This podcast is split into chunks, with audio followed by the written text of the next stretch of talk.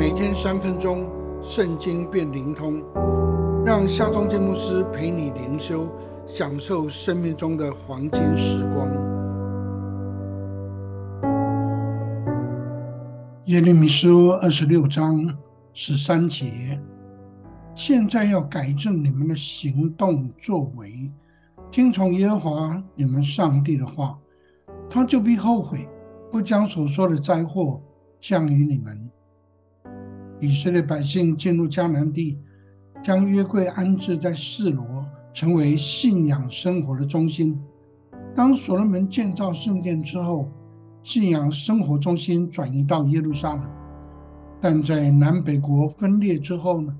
北国以色列重新恢复了示罗的帐幕跟祭坛。当以色列被掳，国家灭亡。示罗的帐幕祭坛也不复存在。上帝要求先知耶利米，他所说的话一字不可删减。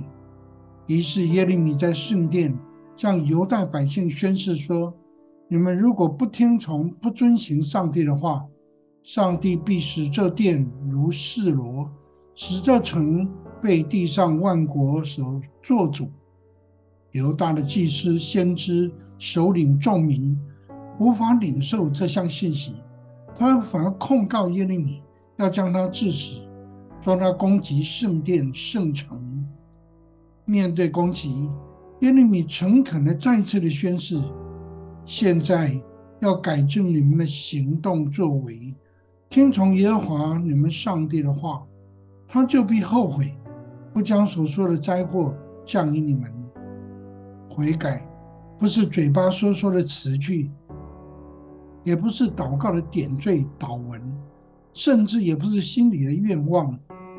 悔改是改正行动作为，如同四喜约翰在旷野所传讲的：“天国近了，你们应当悔改。”而他对悔改的定义是要结出果子来，与悔改的心相称。是的，我们应当悔改，更像大卫一样的祷告说。上帝啊，求你鉴察我，试炼我，看在我里面有什么恶行没有，引导我走永生的道路，好让我能够切实改正行动作为。这是你的心愿，这是你的祷告，这也会是你的行动作为吗？愿我们能够切实改正行动作为，好与悔改的心相称。